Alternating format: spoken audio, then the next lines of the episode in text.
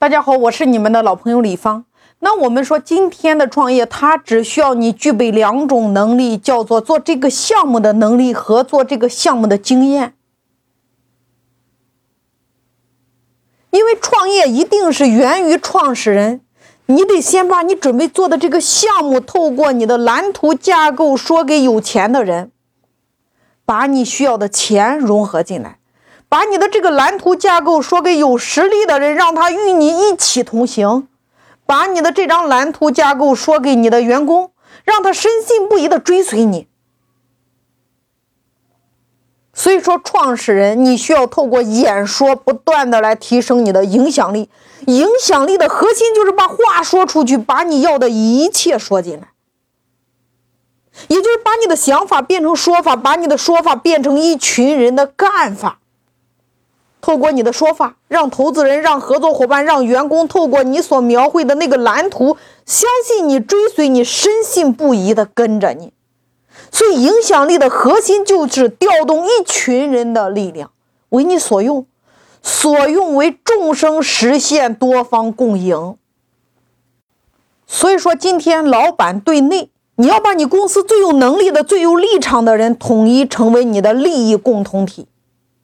然后你们要定好未来的分配规则。合作之前，我们说你先需要有分手的规则。那音频的下方有一个大概的范本，大家可以看一下。假设今天你与你的三个同学合伙，你们三个同学共投三十万，你一个人投了三十万，你们注册资金六十万。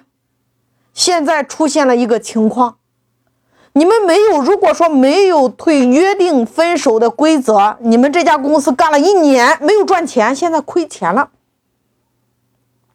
这个时候问题出现了，因为你一个人投了三十万，你想要继续投，因为你的退出成本比较高呀。那其他的三个人加起来投了三十万，三个人不想继续投了，怎么办？这个时候，你做了一个决定，你向银行又贷了五十万，亏了，你需要自己承担。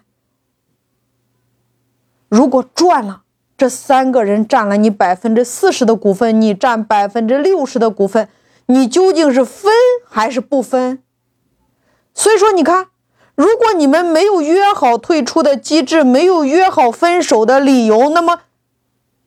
你们此刻究竟是谁对还是谁错呢？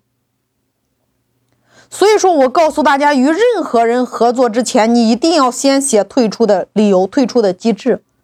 就是你看，我们大家投了钱，我们要进是不是一起进？要退是不是一起退？假设我们今天签的协议合作期，假设是五年，或者说十年，那在没有赚到钱之前，谁想要退出，一元回购他的股份？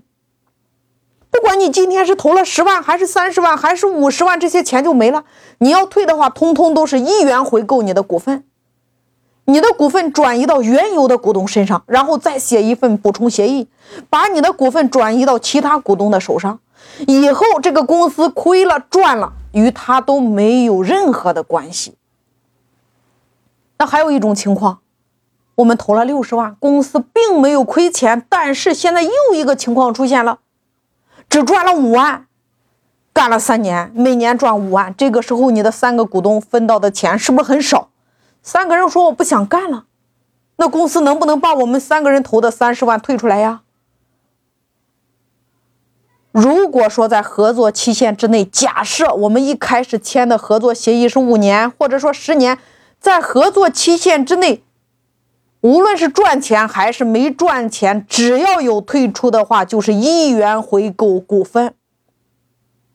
如果赚钱了，谁要退出，只分配本期当期的利润，本金不退。